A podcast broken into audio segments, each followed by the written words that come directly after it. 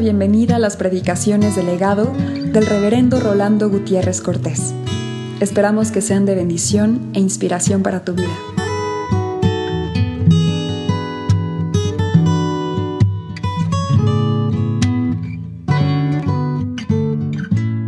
Efesios capítulo 1, el verso 11 y el verso 12, dice así, en él Asimismo, tuvimos herencia, habiendo sido predestinados conforme al propósito del que hace todas las cosas, según el designio de su voluntad, a fin de que seamos para alabanza de su gloria, nosotros los que primeramente esperábamos en Cristo.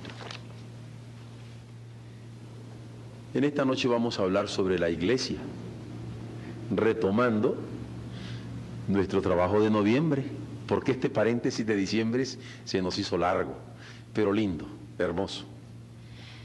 Vamos a hablar sobre la iglesia, continuando con la deuda que teníamos pendiente.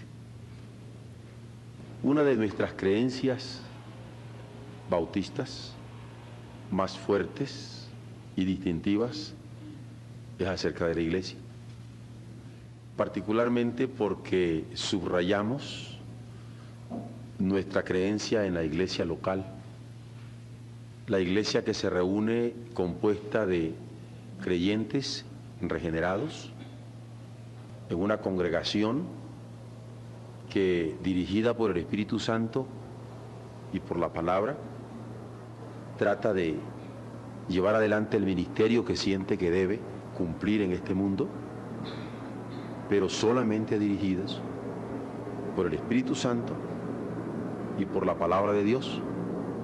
Es decir, no dependiendo para su conducción de nada externo a la congregación misma, ya sean organizaciones humanas o ya sean organismos que pudieran darse, ya sean jerarquías, o ya sean estructuras, jerarquías como un papado, colegio cardenalicio, o de obispos como la iglesia romana, o patriarcados como la iglesia griega, o como la iglesia rusa, o episcopados, propiamente hablando, como el caso de la iglesia episcopal, o presbiterios, como los gobiernos presbiterianos, sino dependiendo solamente del Espíritu y la palabra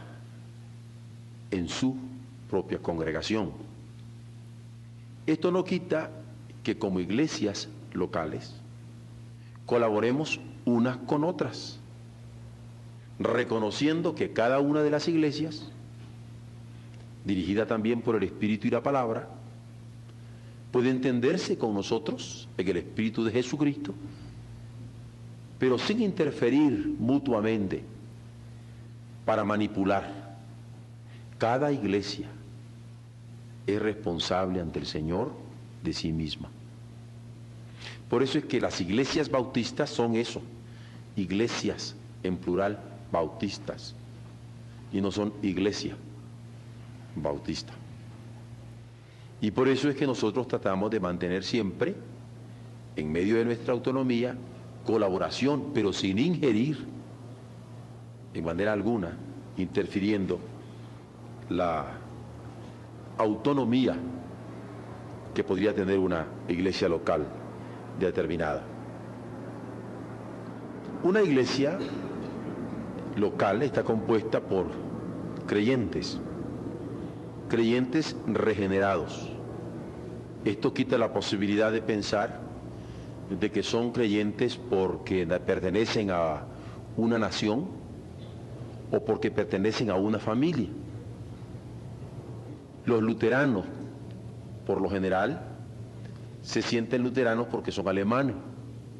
Los nacionalizados alemanes ya se sienten parte de esa iglesia, en términos generales. También en la iglesia anglicana se sienten parte de la iglesia porque son hijos de la familia anglicana. En el caso nuestro no. Siempre pensamos que cada quien ha de responder al Señor personalmente. Cada quien es un creyente.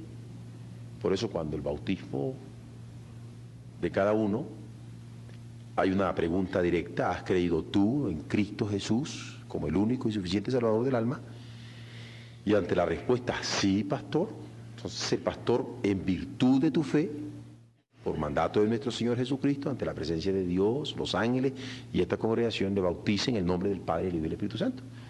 Pero en virtud de esa fe personal, no heredada, sino una fe que Dios le ha puesto por su Espíritu Santo, por su palabra, a esa persona en Jesucristo. Una iglesia local principia formándose de estos creyentes. Cada uno de los creyentes va a ser regenerado. La regeneración la hace el Espíritu y la palabra. Va regenerando mi mente. Voy pensando diferente. Va regenerando mis sentimientos. Va regenerando mis aspiraciones. Va regenerándose mi vida por la acción del Espíritu Santo y por acción de la palabra. El Espíritu Santo que cada vez que oro y que comunico con Dios, me hace sentir su presencia y eso todos vamos teniendo esa experiencia. Y la palabra, porque cada vez que yo estoy estudiando la palabra, o cada vez que yo estoy alimentándome de la palabra e incorporando esa palabra, es palabra que está limando, regenerando mi vida y haciendo que toda mi vida se enderece por los derroteros que el Señor quiera para que yo le sirva. Entonces la iglesia está formada por creyentes que están sufriendo en quienes está operando esta regeneración. Y por eso la iglesia está compuesta de creyentes regenerados en este proceso de regeneración.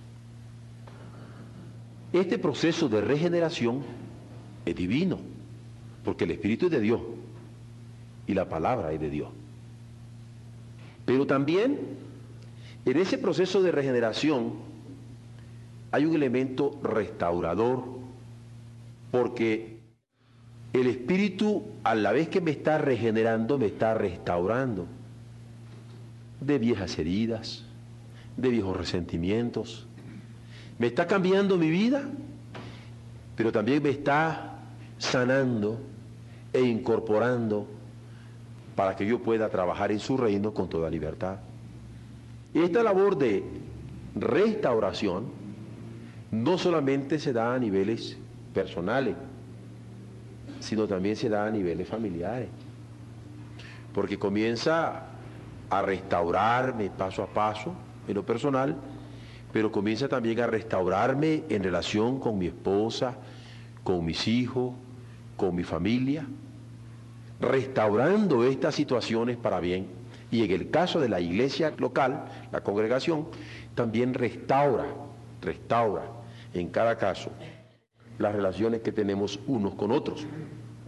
De manera que la iglesia está compuesta por creyentes regenerados, pero en este proceso de restauración permanente en el que nos estamos encontrando todos los días. La conciencia que nosotros vamos teniendo de ser cristianos no es simplemente una conciencia moral en donde discernimos entre el bien y el mal. Es una conciencia en tantos que miembros de un cuerpo. Nos damos cuenta que hay una función que estamos ejerciendo como parte del cuerpo de Cristo en esa congregación local en donde unos hacemos de una cosa, otros de otra.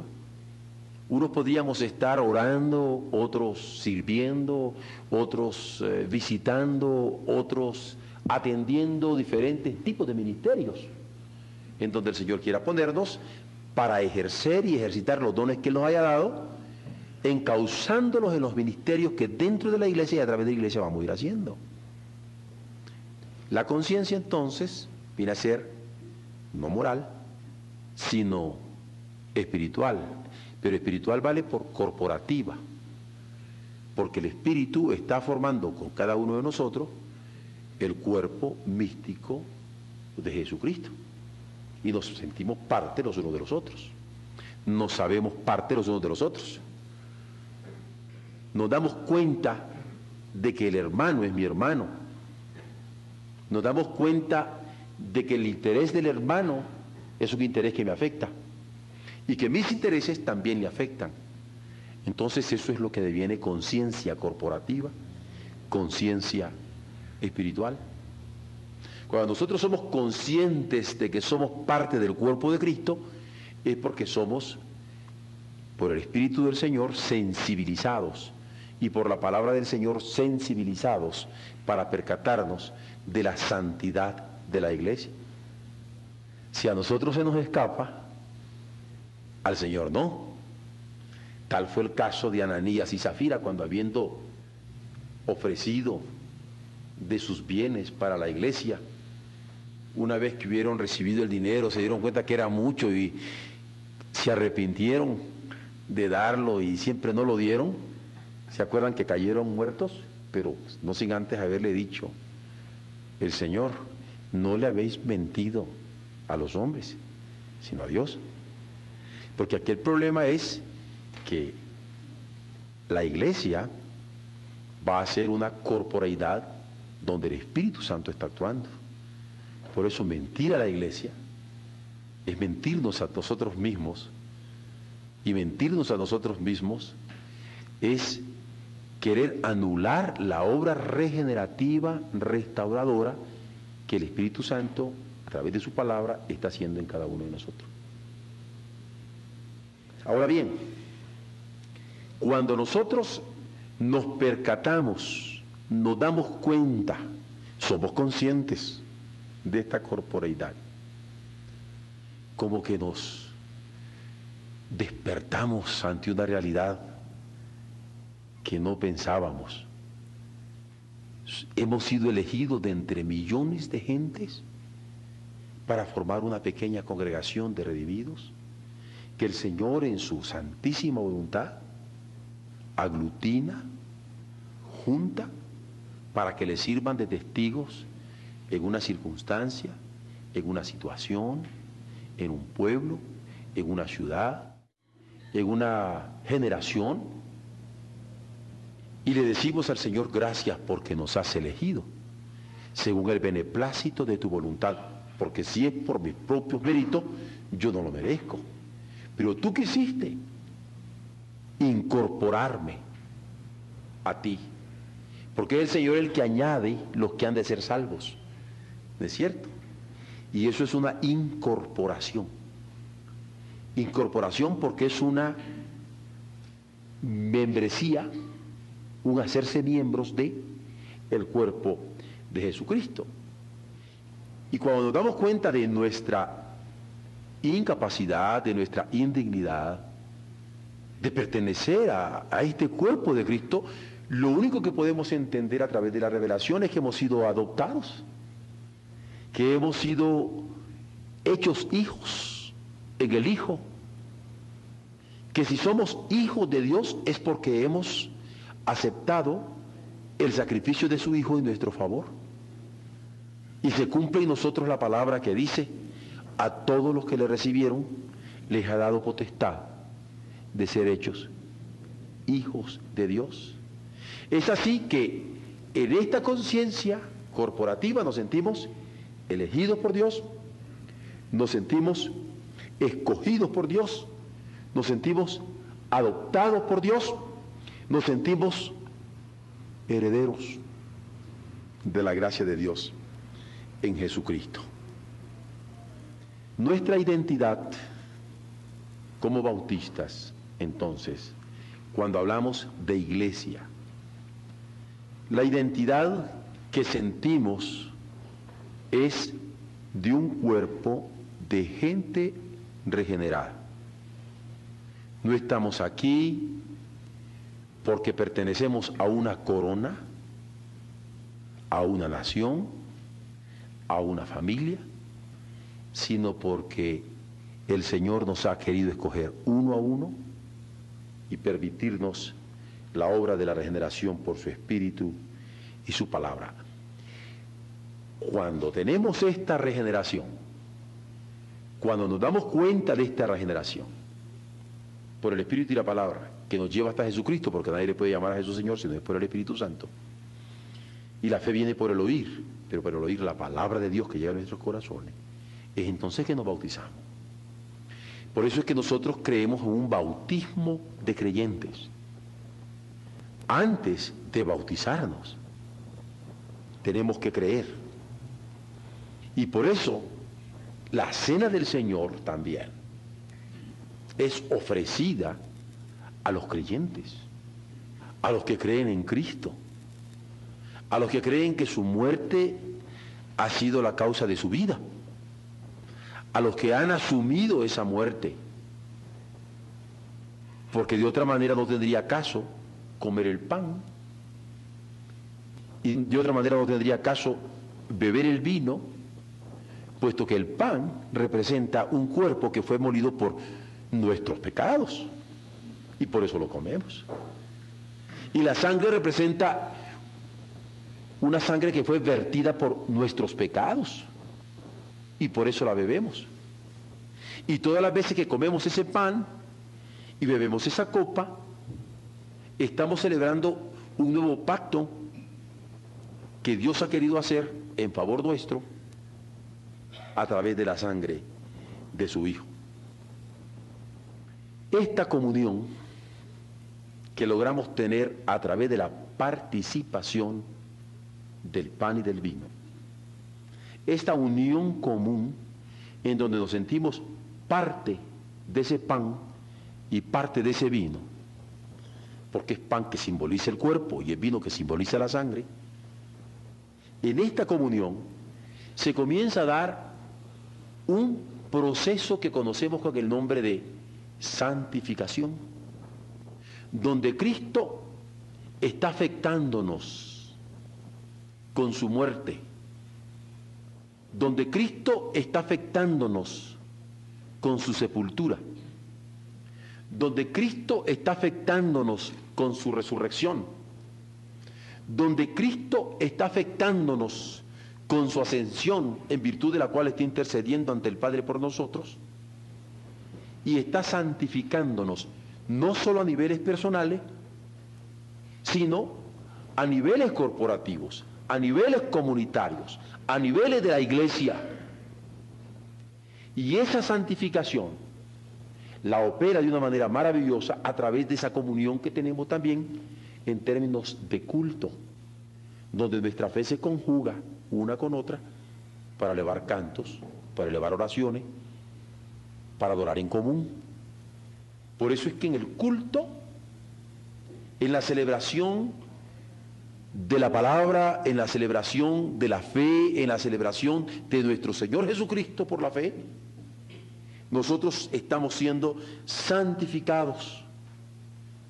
Porque Cristo en medio nuestro, al estar siendo adorado por nosotros, santifica nuestras mentes, santifica nuestros corazones, santifica nuestras actitudes, santifica nuestras relaciones, santifica nuestros pensamientos, santifica nuestras aspiraciones. Y en este proceso de santificación, que es permanente, salimos tal vez de un culto, vamos a la calle, llegamos al hogar y se opera lo que conocemos con el nombre de una perseverancia de santos donde estamos tratando de perseverar en tanto que elegidos, en tanto que escogidos, en tanto que adoptados, en tanto que herederos de la gracia, en tanto que redimidos en la sangre de Jesucristo, en tanto que comunidad. En tanto que comunidad porque tenemos una unidad común que se llama Jesucristo, que va a ser nuestra cabeza en este cuerpo local.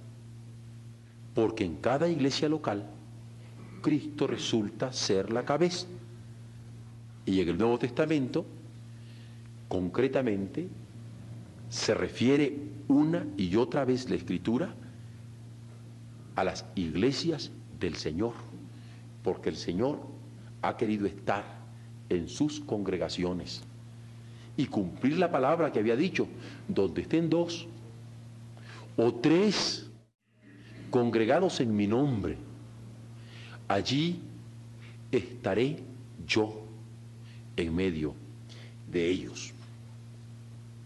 Esta iglesia a la que nos estamos refiriendo, entonces, viene a ser una iglesia de gente comprometida, porque estamos comprometidos con Dios. De tal manera nos amó que no nos queda otra alternativa que amarle. El Nuevo Testamento recoge esta expresión diciendo, nosotros le amamos a Él, porque Él nos amó primero. Y estamos comprometidos con Él por amor. Estamos comprometidos con nuestros hermanos, porque es en virtud de reconocernos hijos de un Padre común y redimidos por una misma fuente sanadora, común también, que devenimos hermanos y somos hermanos por creación, por redención, y nos sentimos comprometidos unos a otros. Y así como un hermano carnal reconoce en otro hermano carnal sus parecidos familiares, así como un hermano carnal reconoce en otro hermano carnal ciertos gestos, ciertas características de sus progenitores. Nosotros también, como iglesia, nos damos cuenta que un hermano fue redimido de la misma manera que yo fui redimido, alcanzado con el mismo amor que yo fui alcanzado, tocado por la misma gracia con que yo fui tocado, restituido, rehabilitado, como yo fui restituido y rehabilitado, y reconozco en él también la imagen de mi Señor que le está conformando como me está conformando a mí. Pero, además de mi compromiso con Dios, porque me ha amado, y además de mi compromiso con mi hermano, en quien reconozco la gracia de Dios operando, también me doy cuenta que tengo un compromiso con el mundo, porque de tal manera amado Dios al mundo que ha dado a su Hijo unigénito, para que todo aquel que en él crea no se pierda, mas tenga vida eterna. Y yo no puedo aparecer como una ínsula, solamente contemplando al Señor a quien adoro, o al hermano que me ha dado como una herencia inapreciable, sino que me percato que el mundo que me rodea es un mundo con el cual tengo compromiso porque es algo que Él quiere. Y de tal manera lo quiere, que ha dado a su Hijo. Y una iglesia donde Cristo es la cabeza.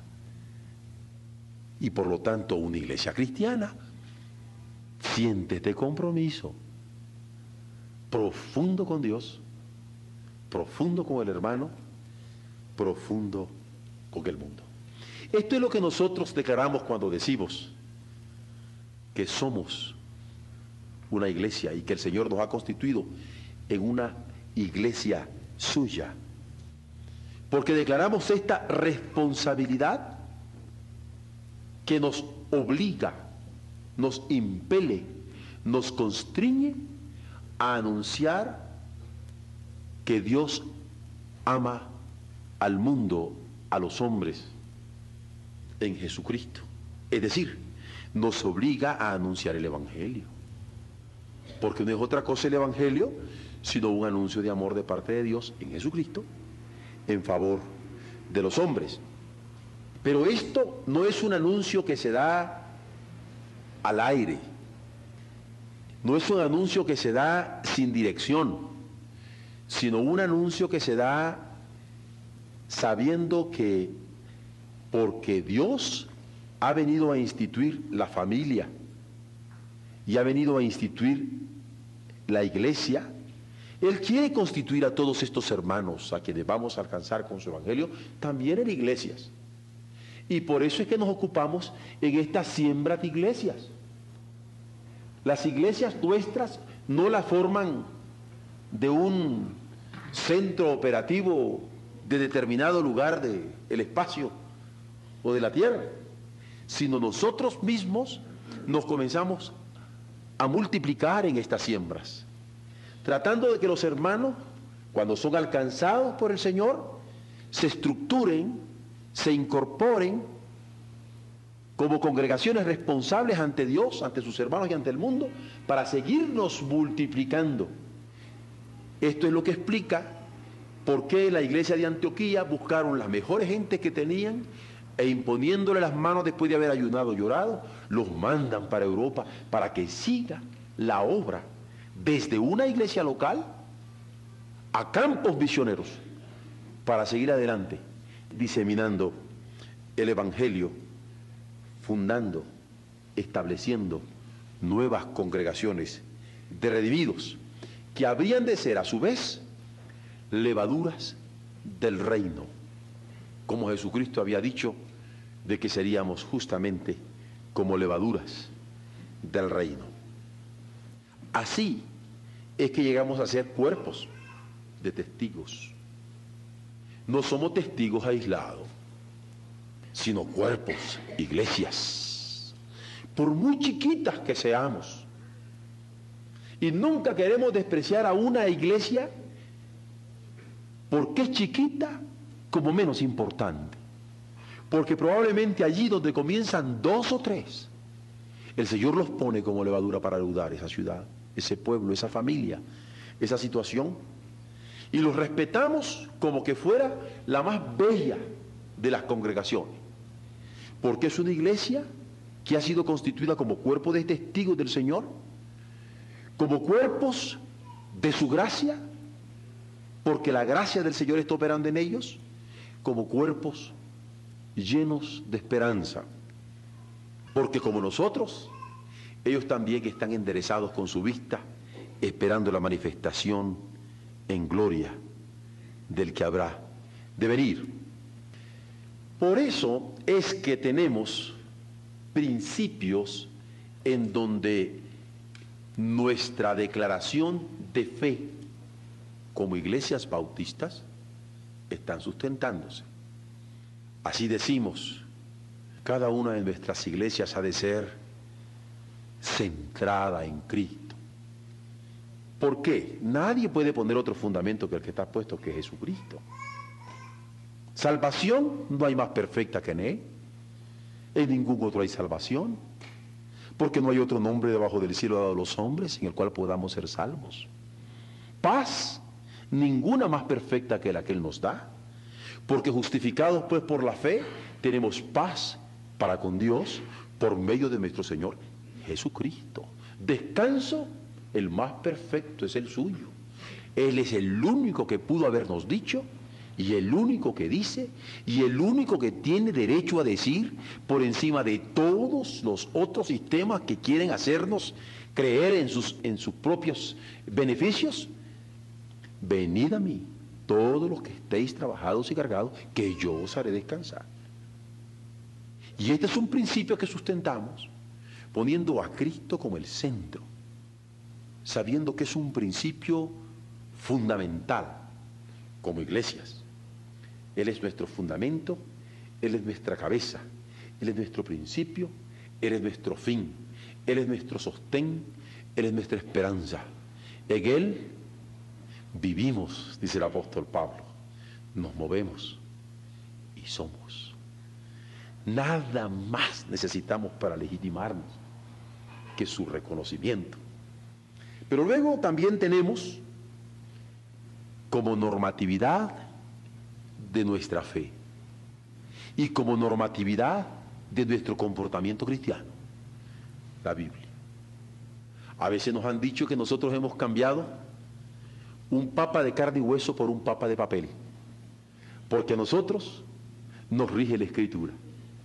Pero para evitar problemas y porque creemos que la palabra del Señor es bastante, es suficiente, tenemos la Biblia como nuestra única regla de fe y comportamiento cristiano. Por otro lado, tenemos como principio, en virtud del reconocimiento de la gracia de Dios operando en Jesucristo, en cada uno de los miembros de la iglesia, que la iglesia local puede tener su propio gobierno, porque el Espíritu nos puede dirigir, nos puede ayudar, nos puede alumbrar, nos puede inspirar, y su palabra nos puede normar para llevar adelante nuestros acuerdos misioneros, evangelísticos, educativos, como iglesia. Por otro lado, tenemos el principio de tener una tarea misionera. Pero esta tarea misionera, no lo olvidemos, es siempre una tarea, ciertamente, pero inconclusa. Porque no tendrá fin hasta que el Señor venga en gloria. Entre tanto Él no venga, nuestro deber, nuestro imperativo es llevar adelante su obra. Ante estos principios, en el fondo de nuestro corazón, el anhelo de orar se manifiesta.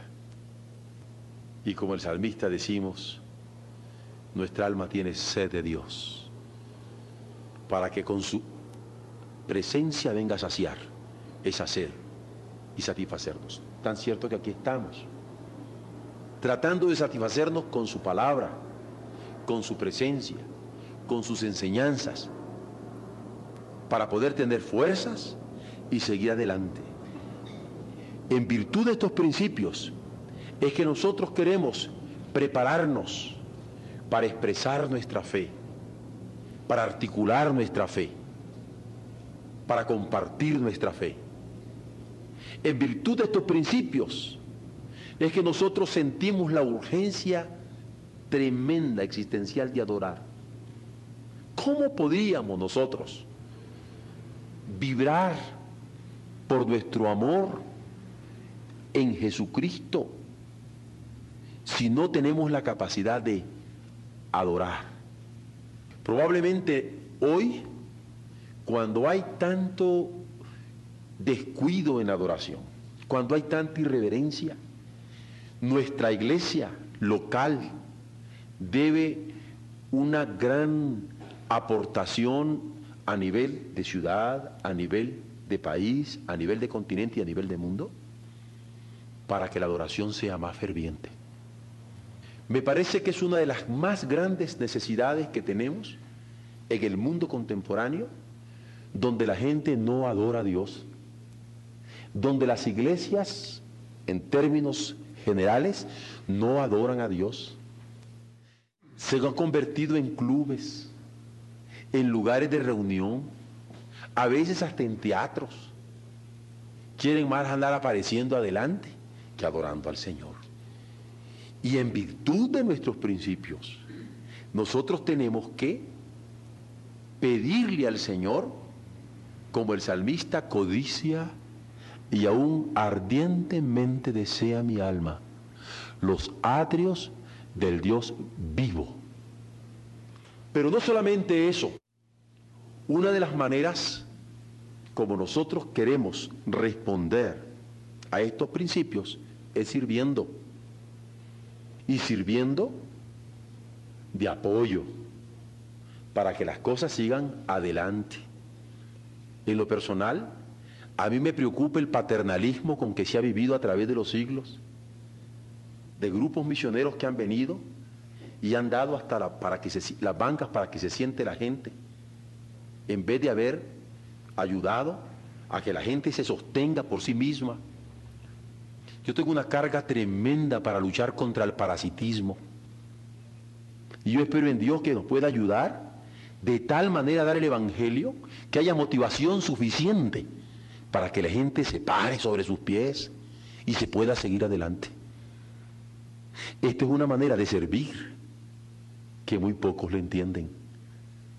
Pero no hay cosa mejor que enseñar a la gente a bastarse por sí misma bajo el auxilio del Señor. Pero, sobre todas las cosas, no perdamos de vista lo que leí como verso fundamental para hablar de la iglesia en esta noche. Que nosotros como iglesia tenemos un fin. ser alabanza de su gloria. Y aquí el término ser es fundamental. No vamos a brindar alabanzas, tenemos que ser alabanza. Porque a nosotros no nos basta ser por ser, sino ser alabanza. Pero no solamente ser alabanza por sí misma, sino para ser alabanza de su gloria. Esto nos permite andar en vida nueva, andar en novedad de vida. Esto nos permite seguir la santidad sin la cual, dice la Escritura, nadie verá al Señor. Esto nos permite seguir adelante no dejándonos vencer por circunstancias adversas, sino sabiendo que nos hemos de mover con una gran nube de testigos a nuestro alrededor, pero con los ojos puestos en Jesús, quien es el autor y consumador de nuestra fe. Esto, ser alabanza de su gloria, nos obliga a no cansarnos de hacer el bien, seguros que a su tiempo cegaremos si no desmayamos. Por eso, ser miembros de una iglesia de Cristo trae implicaciones serias de celo de fondo, fervor, contagio, cuidado fraternal y expansión misionera que salgan al mismo tiempo del convivio que la iglesia tiene regularmente. En el caso nuestro, sentimos, hemos estado convencidos que en tanto que iglesia local, Dios nos ha pedido un ministerio de educación cristiana y que no cejaremos hasta estar seguros que cada quien ha aprendido a amar a Dios sobre todas las cosas, por encima de sí mismo, de sus intereses personales, ya no digamos de nuestras propias codicias, sino amar a Dios sobre todas las cosas y al prójimo como a sí mismo. Y no solamente eso, en nuestra iglesia local, llamada Oreb, nosotros estamos empeñados en una educación teológica, porque creemos que cada miembro de la iglesia debe tener la capacidad de articular su fe para dar razón de ella cuando le he demandado. Es la razón incluso que estamos estudiando estas creencias, para que todos tengamos la capacidad de decir por qué somos Iglesia Bautista Oreb. En estos momentos, en esta ciudad, nosotros en nuestra propia iglesia tenemos un ministerio concreto de pastoral fraternal. No nos basta amar a Dios sobre todas las cosas y al prójimo como a nosotros mismos. No nos basta articular nuestra fe si no tenemos la capacidad de pastorearnos mutuamente entre nosotros mismos en el seno de las familias o en el seno de nuestros propios organismos en la iglesia. No podemos aceptar